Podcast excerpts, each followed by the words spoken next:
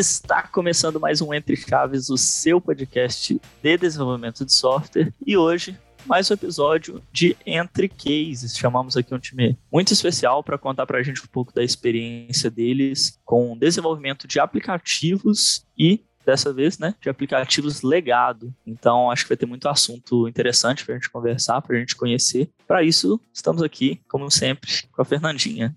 E Fernandinha, e aí, Champs, e aí, galera? Pois é, vamos falar de novo, né? Esse tema, esse tema de legado, ele já deu bastante pano para a manga aqui para a gente no Entre Chaves, mas acho que até então a gente falou muito mais sobre sistemas web, né? Legados. E agora a gente vai falar sobre aplicativos, né? Sistemas mobile. Acho que pode ser uma coisa bem interessante aí, ver os desafios, ver o que essa galera tem passado aí, trabalhando com sistemas legados nessa parte de mobile. Então, bora lá. É isso aí. Então, para conversar sobre isso, trouxemos aqui a Ana. E aí, Ana, tudo bem? E aí, gente, tudo jóia? Bom, meu nome é Ana, eu sou a DL do time aqui, do app, e nunca tinha mexido com app antes, estou enfrentando esse desafio com esse app legado. Cada dia é um aprendizado novo. Estamos aqui também com o Caio D. E aí, tudo certo? Oi, tudo. Sou o Caio D, faço parte do DL do, do aplicativo. Então, no squad de vocês temos né, trabalhamos com iOS, com Android, né? E você é seria a referência técnica aí da parte do Android. Do Android, sim. Perfeito. E para o nosso especialista aí da parte do iOS é o Vitor. E aí, Vitor? E aí, pessoal? Exatamente isso. Estou como referência técnica do, do iOS no app. Perfeito. Então, para começar a nossa conversa aqui, eu acho legal de, de alguém dar um contexto para a gente um pouco do que se trata esse app, como foram os primeiros passos aí de chegar nesse projeto, quais desafios vocês estão enfrentando lá. Bom, vou tentar dar uma sumarizada aqui no nosso contexto. É um app de restaurante, a gente faz solicitação de comida por ele. E ele foi um app que foi desenvolvido pelo nosso cliente e a gente herdou o código a partir de algumas sprints aí para trás. Houve um momento onde teve um trabalho conjunto com o time anterior e o nosso, onde foram repassadas todas as informações necessárias para a gente continuar evoluindo o app e progredindo para as futuras enhancements e manutenção de bugs e coisas do tipo. Atualmente a gente está buscando mais enhancements dentro do contexto desejado pelo cliente, além da manutenção de bugs e constantes desafios de débitos técnicos. Por exemplo, na plataforma de Android, a gente tem um grande déficit de testes unitários, o que a gente acredita que é um, um dos grandes responsáveis por a gente ter bastante bugs encontrados aí ao longo do tempo das regressões e tudo mais. Ana, você falou duas coisas aí bem interessantes, né? Acho que eu vou pegar primeiro essa parte que você falou que não temos testes unitários, né? E eu, eu acho que eu mesmo já trouxe esse conceito aqui de sistemas legados aqui no Entre Chaves, e para mim, uma boa definição de um sistema legado justamente são sistemas que não têm testes. Justamente por isso, porque a manutenção fica completamente complicada, né? Porque você não sabe o que, que você está fazendo, o que, que se impacta. Essa definição de sistemas legados dessa forma, a gente pode encontrar num livro que chama Trabalhando com Sistemas Legados, e ele fala justamente isso, que quando o sistema não tem testes unitários, ele já pode ser considerado legado, que é como se a gente pulasse de um paraquedas sem ter nenhum tipo de sistema de proteção. É, isso é muito, muito louco e eu, eu gosto muito dessa definição, né? Então, para mim, a gente poderia falar que esse, que esse aplicativo é legado justamente porque ele não tem testes. Mas tem uma segunda coisa que você falou que eu também queria, queria comentar, que é essa parte de repasse. Que é um negócio assim, aqui na DTI a gente tem esse desafio muito comumente, né, de herdar sistemas que não foram feitos por nós, né, de começar a trabalhar em sistemas que já estão iniciados, né, em projetos, em, em, produtos que já estão iniciados, e a gente pega um código e a gente não produziu desde o início. Então, queria que a gente entrasse um pouco nesse tema de assim, como foi feito aí o repasse, boas práticas ali que vocês viram em relação a esse repasse mesmo de informação né, entre esse time que trabalhava antes com o aplicativo e vocês. Beleza. Assim, eu estive desde o início no, no, momento do repasse, então, apesar de ter sido em pouco tempo, hum, foi de uma forma gradual. Então, começou com a referência técnica lá tanto do lado do Android como do iOS, trazendo todo o contexto do aplicativo e do código em si, sabe, para a gente. Então, no início foram várias reuniões mostrando cada partezinha. Na etapa do meio, estávamos trabalhando junto, tanto a gente já começou a mão na massa, né? Tanto a gente aqui como eles lá, trabalhando como um só time, sabe? E no momento final da transição, estava meio que só a gente fazendo a parte do, de, de programar mesmo e ele mais na parte de suporte muito na revisão do, do pull request e, e tirar dúvidas, sabe? Então eu, eu, vi dessa forma bem gradual, iniciando mais eles mostrando a gente e no final a gente já já desenvolvendo, fazendo tudo e eles só dando aquele suporte necessário. Nessa parte do meio aí, Vitor, tinha um trabalho de sombra, como assim? Vocês programavam em dupla, alguma coisa assim? Sim, quando havia alguma dúvida em algum, alguma parte, quando a gente chamava para tirar uma dúvida, acabava sendo dessa forma, sim. Por algumas vezes eu estive assim programando e a referência técnica do iOS lá me ajudando nesse exatamente nesse trabalho de sombra.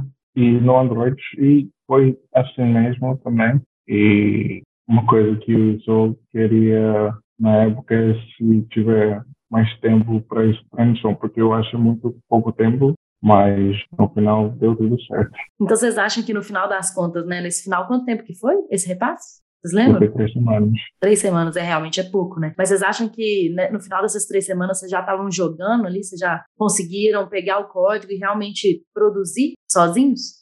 Sim, só tinha uns, uns poucos dificuldades ainda, que ainda existe hoje, mas sim. Mas falando de sistema legado, faz muita diferença né, ter um um bom repasse, né, pelo que vocês comentaram. Que bom, né, que tava, vocês estavam muito próximos nessa transição aí, né, e não foi uma transição muito abrupta, assim, né, cair de paraquedas no meio do código, né. Justamente. É, e assim, a gente já viu, né, aqui vários casos em que onde não existe, né, esse tipo de transição e o time fica meio que tentando descobrir na amarra ali, né, tipo, quase que fazendo uma arqueologia, talvez tenha uma, um ponto focal ou outro, mas principal, mais do time de produto, às vezes, né? Você consegue ter um contexto funcional normalmente, mas o contexto técnico, muitas vezes você não consegue, né? Mas que bom que vocês conseguiram ter e que isso com certeza se mostrou aí mais, até mais efetivo mesmo, né? Para vocês conseguirem já entrar jogando esse repasse. Acho que um dos pontos que facilitou essa transição foi que eu e o Caiode já trabalhávamos num projeto que tinha vindo desse cliente nosso, então trouxeram a gente para ser referências nesse novo projeto, muito porque a gente já tinha contato com a arquitetura que eles usavam, então uma das coisas que mais facilitou foi a, a gente já tinha uma familiaridade com a forma que esse cliente trabalhava e, e toda a parte de arquitetura do código. É, eu tenho uma pergunta agora já Tá mudando um pouco de assunto, mas falando também dessa parte mais inicial do projeto, como é que foi para vocês o processo de decisão de vamos fazer um refactoring do código legado que a gente tem em iOS nativo, Android nativo, e colocando na balança vamos fazer um código novo para esse aplicativo, pensando até assim, talvez multiplataforma, Flutter, essas novas tecnologias, pensando aí que talvez no aplicativo legado não tinha testes unitários, né, talvez tendo que lidar com bugs. Como é que vocês colocaram isso na balança ou foi já foi definição do cliente? Bom, a parte da refatoração que a gente fez, a gente propôs para o cliente, foi mais de uma tentativa da gente deixar o nosso trabalho mais fácil, aumentar a velocidade, fazer as coisas de uma maneira mais correta. Então, para isso, a gente montou uma apresentação com os pontos positivos de ter uma arquitetura mais limpa, os benefícios dos testes unitários, apresentamos isso para o cliente. Sendo que não vai ser uma refatoração do código completo. A gente está tentando fazer uma refatoração, pelo menos uma camada mais crítica, para poder deixar, para se perdurar para as outras camadas. Então, como a visão do cliente não é fazer uma refatoração completa do código, uma vez que eles veem que está funcionando, então é muito complicado a gente tentar vender isso, né? Então, a gente tentar fazer uma parte disso para poder ficar um pouco mais consolidado e um pouco mais de acordo com os princípios de arquitetura limpa e código limpo, a gente fez essa abordagem, jogou os argumentos técnicos e plausíveis e os benefícios que poderiam é, ser agariados disso, e aí a gente conseguiu esse aval. Então, mas é um trabalho de formiguinha, né? Porque a gente não consegue falar assim, olha, vamos parar a sprint e vamos fazer refatoração de toda essa camada aqui que não tá bacana. Então a gente vai, joga um pouquinho na sprint para poder ir aos aos poucos e avaliando o nível de impacto que a gente consegue fazer nas, para as próximas sprints. E aí a gente tentar fazer a parte dos testes unitários sempre no diálogo com o cliente. Uma coisa que eu vou comentar, o jeito que a Ana fez a apresentação, não tem como negar também. Patos e patos. É, a gente já falou aqui no Entre Chaves algumas vezes sobre refactoring, né, e sobre esse cabo de guerra que existe entre o time de produto e o time de dev, né, em relação a colocar débitos técnicos e coisas que precisam ser refatoradas numa sprint. Isso, claro, isso não é fácil e vender para um time de negócio que eu preciso ter uma sprint de débitos técnicos, isso é praticamente impossível, né? Então, assim, é muito mais saudável para um time hoje, na minha opinião, conseguir colocar gradualmente esses débitos técnicos e ir resolvendo ao, ao, longo do tempo mesmo, né? A não ser que, claro, você tem um time, isso passe a ser uma meta também do time de produto, né? Que se trate e, enfim, escale mais aplicação ou alguma coisa bem mais forte, assim, que a gente tenha de, de requisitos técnicos, né? Mas, caso contrário, uma abordagem igual essa que vocês fizeram parece uma abordagem mais saudável, de colocar um pouco dentro da sprint, conversando ali o cliente de colocar né, esses débitos técnicos ao longo do tempo. Mas queria que, se vocês pudessem entrar um pouquinho mais tecnicamente em como que foi essa arquitetura que vocês propuseram, como era antes, né, na verdade, e o que, que vocês estão propondo de mudança para que a gente entenda um pouco mais. Bom, basicamente eles estão fazendo toda a abstração de repositório e tudo, conexão com a API dentro de uma camada só, dentro do aplicativo. E a arquitetura recomendada pela Google é você ter uma, uma camada de.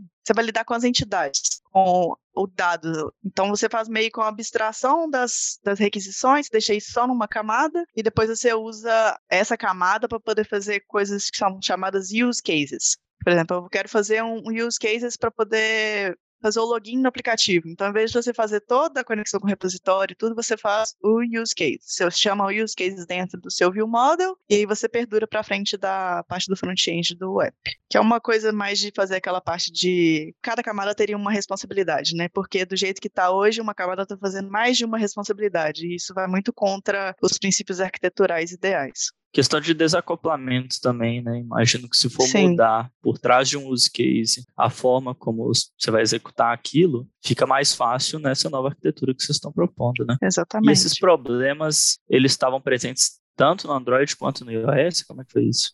Não, esses problemas foram apenas do, do Android, tanto que essa apresentação que a Ana fez e esse pedido de refatoração foi apenas para o Android mesmo. É porque a gente observa que a implementação do código do iOS e do Android tem muitas peculiaridades diferentes, não só por conta da linguagem nem da plataforma, mas tem regras de negócio que a gente observa que foi implementada de um jeito no iOS e um outro jeito no Android. Então, parece que existiam realmente duas equipes trabalhando em produtos distintos e às vezes eles conflugiam ali dentro do código.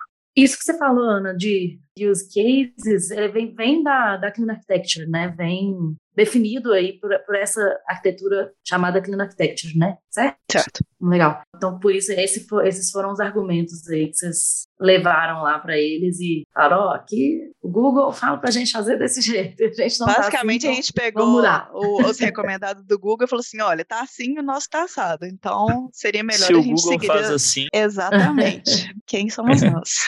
Aí não dá para falar que não. Né? Mas então o time de vocês são, são dois times diferentes, um para Android, um para iOS, já que as realidades são tão diferentes assim? Os trabalham um time único que atua nos dois? É um time único, mas com desenvolvedores separados. Tem três desenvolvedores pro lado do iOS e três pro lado do Android todo mundo meio que tem que trabalhar na mesma feature, por exemplo, eles vão colo querem colocar digital wallets. Então, cada um vai implementar para a sua uhum. plataforma, mas está todo mundo junto ali. Tanto que o QA é único, o designer é único. Isso que eu ia perguntar, como é que funciona essa sincronização dos dois times, né? Já que no Android tem mais débitos técnicos para serem resolvidos e no iOS não, como é que funciona quando vai entrar uma funcionalidade nova? Ela não pode sair primeiro no iOS, né? Ou acontece desse jeito? Não, as funcionalidades elas saem ao mesmo tempo. Não, o que eu ia falar é que essa faturação que a gente está fazendo aqui no Android, a gente estamos fazendo em paralelo. E, tipo, a gente não deixa ele afetar os nossos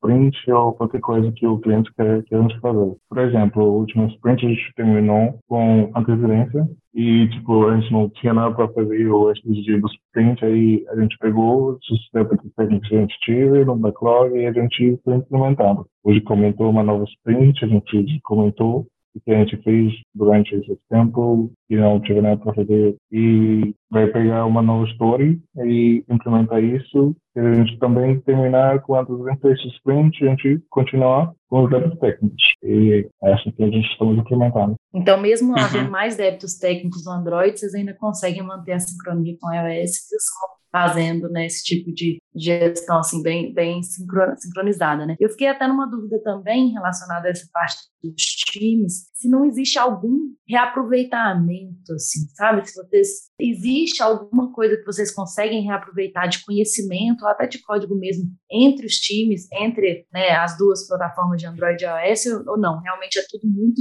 independente, separado e nada se reaproveita. Não, é, hoje mesmo aconteceu um exemplo disso. A gente, assim, esse é um dos maiores problemas que a gente enfrentou aqui, que é a disparidade entre o iOS e o Android. Muitas vezes, principalmente no início, quando a gente pegou o aplicativo, às vezes pareciam aplicativos diferentes, sabe? De, de algumas tomadas de decisões que foram feitas por apenas um time e não foi comunicado ao outro. Então, a gente teve essa dificuldade, é algo que a gente vem sempre trabalhando, é diminuir essa disparidade.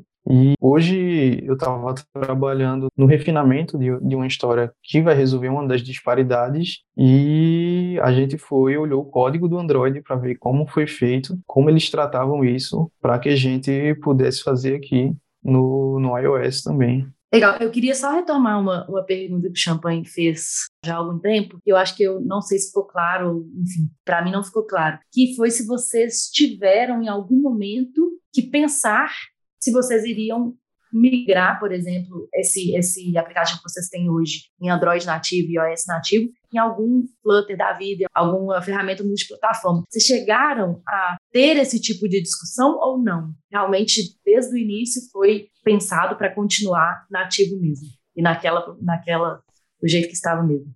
É, sempre foi planejado para continuar do jeito que tá, né? Mas, tipo, eu já vi uma vez, né, na documentação do, do produto lá, que eles têm um chamado com o cliente e ou possibilidade de mandar para fruta mas é só um conversa com o cliente mesmo. Uhum. E vocês veem, né, no desenvolvimento dia a dia que existe argumentos muito fortes para ficar nativo ou não? Tipo assim, existem funcionalidades? Não, nessa aqui, essa funcionalidade foi bom a gente estar tá nativo aqui porque usou os recursos do iOS mesmo, usou os recursos ou não, realmente? Não, nativo mesmo. Não, mas você falando assim, existe algum requisito forte, funcional, que fez com que, que vocês veem assim, a vantagem de ficar, ficar nativo? Bom, basicamente não, Fernandinha. Sempre foi uma coisa não, de, né? tipo, ficou um do requisito... jeito que é. Não, é, essa, eu tô perguntando, tô fazendo essa pergunta justamente porque, assim, esse time é de um cliente internacional, a gente não falou isso ainda, mas me parece que clientes internacionais têm muito mais esse requisito de manter realmente nativo do que aqui, né, no Brasil. E normalmente aqui no Brasil a gente vê muitos clientes optando por irem para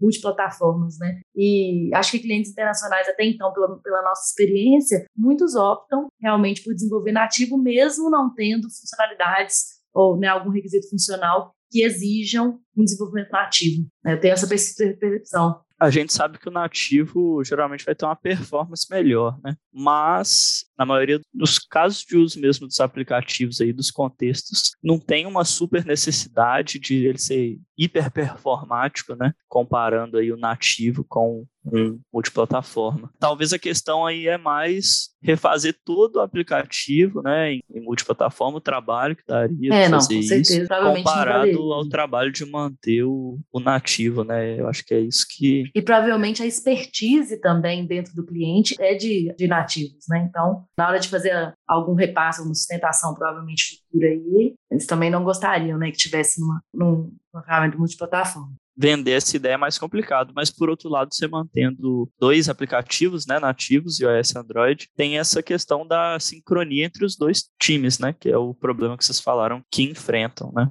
Sim, e... além do esforço, né, o esforço com certeza é maior também, né? De desenvolvimento. É, eu ia perguntar mais no sentido desse, dessa sincronia entre os dois times, quais são os maiores problemas que vocês enfrentaram, vocês já comentaram aí um pouco, né? Mas em questão de refinamentos, é, ritos, o que, que o time faz aí semanalmente, vocês trabalham bastante juntos para poder manter essa sincronia, porque acho que é muito fácil perder o fio da meada aí, né, e de sincronizar os dois times. É, a gente sempre busca fazer todo o tipo de refinamento, de planning, todos os ritos são juntos. Só a parte do refinamento técnico que acaba que as referências fazem um pouco mais de análise dedicada para a plataforma, mas discussão de regras de negócio e tudo, até mesmo temos os QAs que ajudam a gente a analisar certas disparidades entre as duas plataformas para poder auxiliar e guiar em nosso trabalho. Mas está todo mundo meio que seguindo todos os ritos e trabalho juntos. É, a gente até no, no, nos últimos episódios que a gente fez aqui sobre qualidade, né, a gente conversou com alguns QAs e se eu não me engano, um deles era do time de vocês. Né, Sim. Acho que foi, acho que é o Jonathan.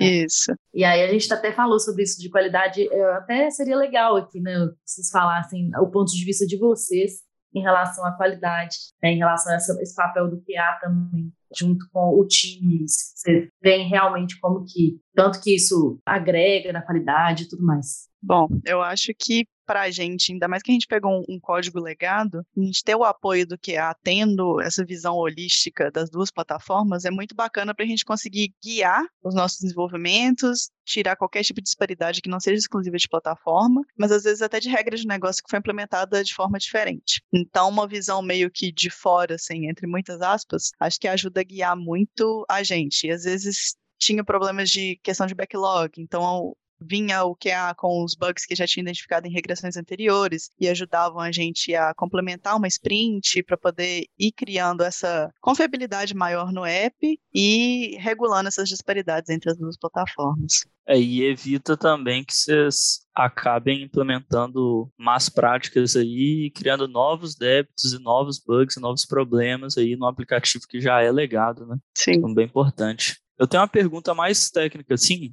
A gente sabe que, assim, por experiência própria, quando a gente pega sistemas legados e tem que fazer algum tipo de refactor, assim, geralmente tem uns desafios bem grandes, assim, técnicos para a gente fazer, seja melhoria de performance, alguma coisa que não funciona de jeito nenhum, você não consegue entender o código. Queria saber de vocês aí, o que, que vocês viram aí, quais histórias ou features ou correções que tiveram que foram as mais difíceis, assim, de, de enfrentar e como que vocês resolveram, se tem algum caso desses. Foi uh, uh, fazer a tela do menu que a gente tive. Antigamente era horizontal, o scroll, para o usuário pegar o lista de categorias que tem para pegar o item. Aí a gente desenhou para ser vertical, ser mais fácil para o usuário pegar um item. E, tipo, foi difícil porque as demandas que o cliente queria não era o que o componente era feito para fazer. Por exemplo, o componente foi feito para scrollar sozinho e quando você clica, ele clica e scrolla vertical.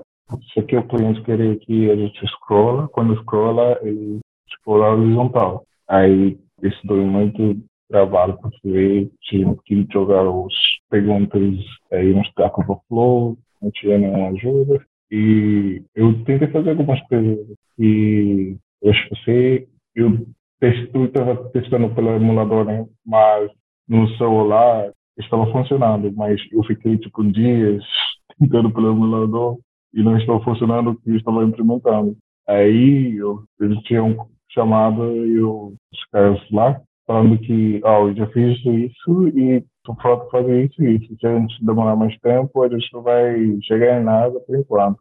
É melhor, tipo, a gente faz isso depois. Aí eles aceitaram, criou tudo e botei para QA. Aí foi quando o que estava testando que ele viu que o que eu fiz estava funcionando um device físico e foi o emulador por alguma razão que não funciona mesmo. E isso foi, eu acho que mais difícil que eu já fiz no código. E aí você teve a ajuda do próprio pessoal que desenvolveu o aplicativo legado, te ajudou nesse processo também, não? Não, ele já não passou mais parte do time.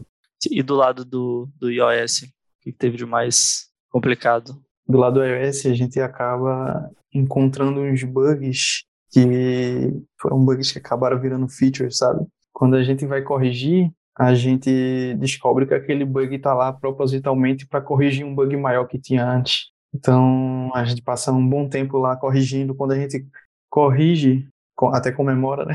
Mas quando vê, aparece o outro bug maior por trás quando a gente corrigiu. E a gente percebe, esse bug estava aqui para corrigir o outro. E por muitas vezes a gente teve que deixar esse bug lá mesmo do jeito que estava e deixar ele no cantinho lá para um momento futuro, quando tiver uma refatoração maior, a gente tentar corrigir isso. É o bug bomba, né? É. Tem um comentário lá no código, Vitor? Sim, eu Nunca sempre tenho. esse bug. sempre tem um comentário lá, pelo menos, explicando o porquê daquele aquilo está daquela É forma, mas Se tem um comentário explicar o que está acontecendo ali, já é um bad spell, né? Por si só. Nossa, e como tem comentário, viu? Não me toque, don't touch, É. não sei como é que funciona, vamos deixar assim. Então, a gente vai seguindo.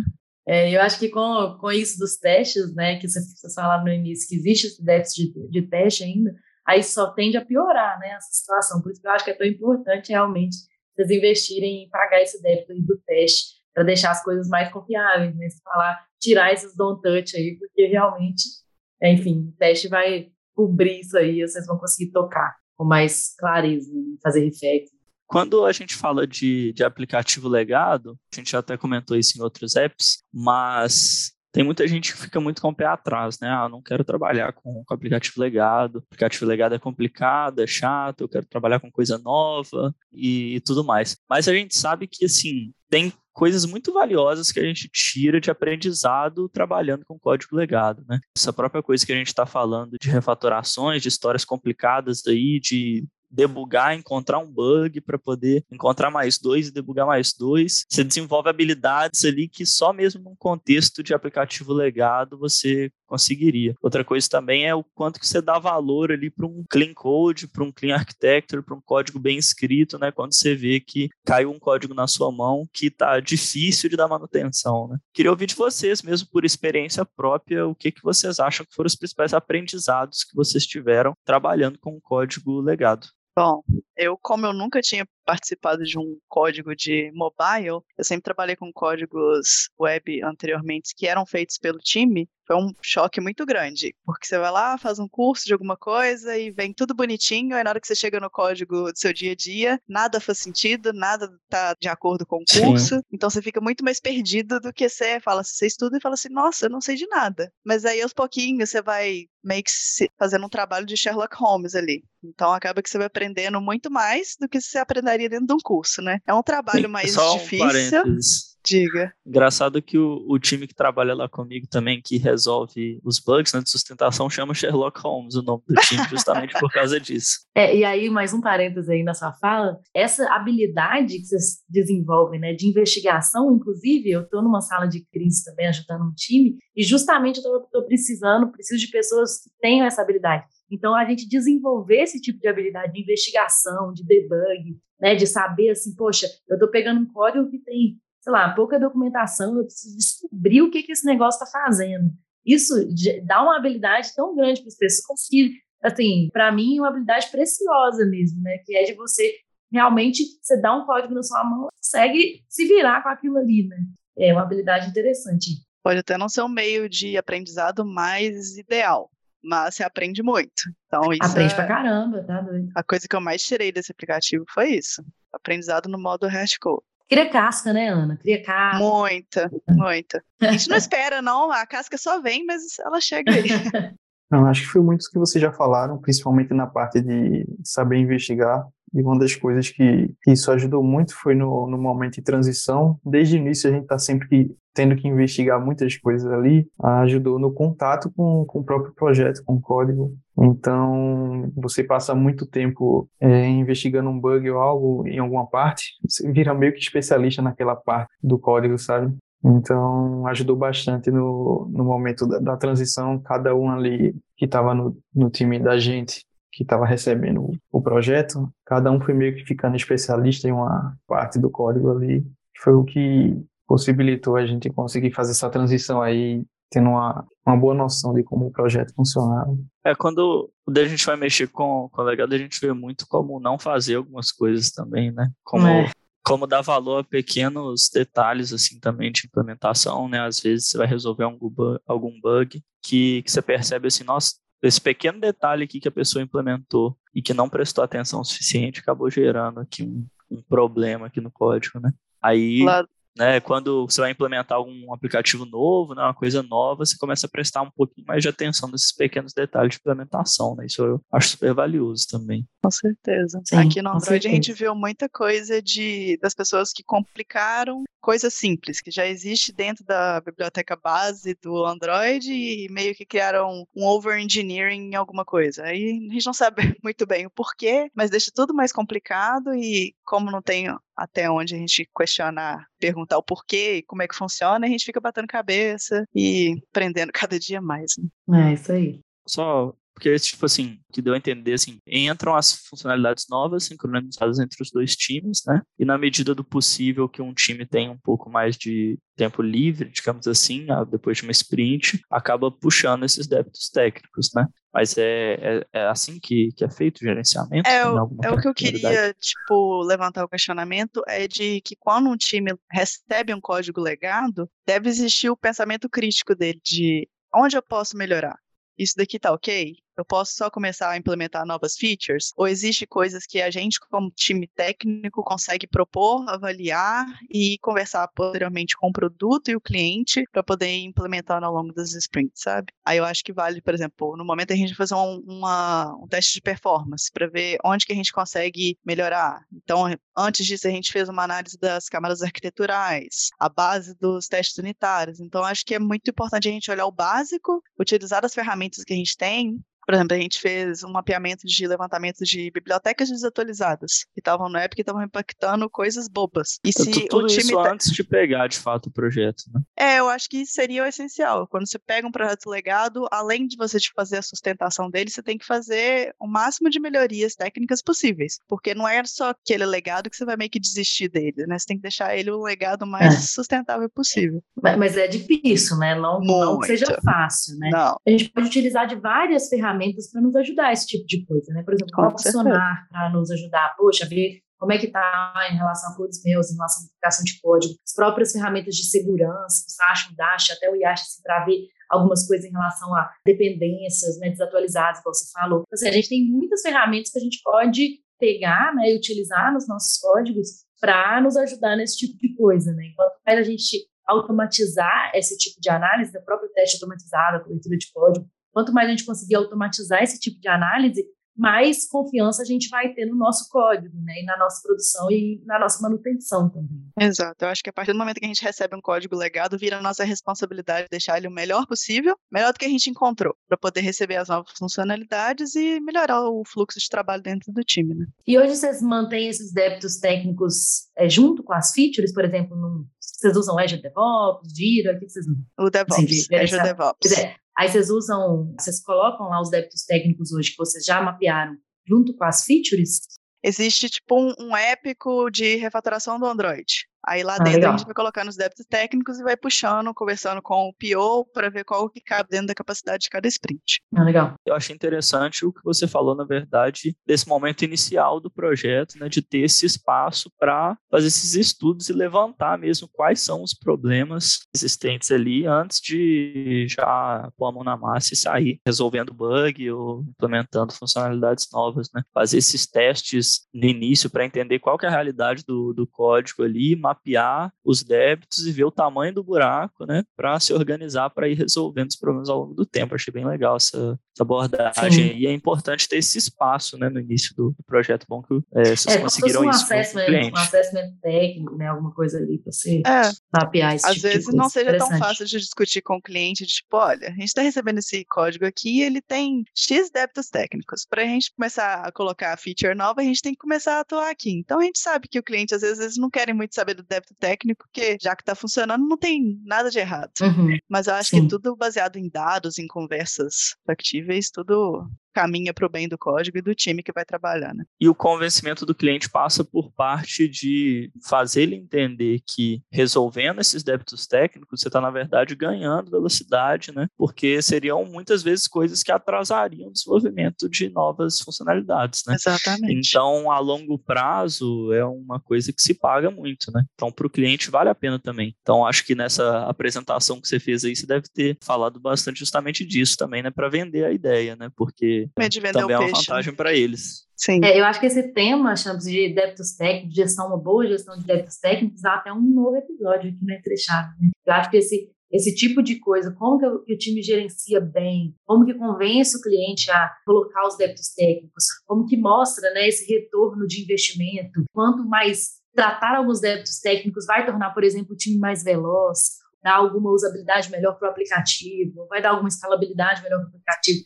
Esse tipo de coisa acho que é extremamente importante e com certeza dá um novo episódio aqui no Entre Com certeza. Acaba que você tem que provar o valor do débito técnico ali, senão você não vende o peixe. Isso aí. Então é isso, pessoal. Falamos hoje com um squad que mexe com aplicativos legados, com aplicativos nativos, faz gerência de débitos técnicos. Eu acho que foi uma conversa muito, muito produtiva aí, deu para pegar bastante da experiência do pessoal e foi bem legal. Obrigado a todos os convidados aí, valeu Fernandinha e até a próxima. Valeu, gente. Obrigada por vocês terem topado aqui conversar com a gente e obrigada a todo mundo que ouviu a gente até agora.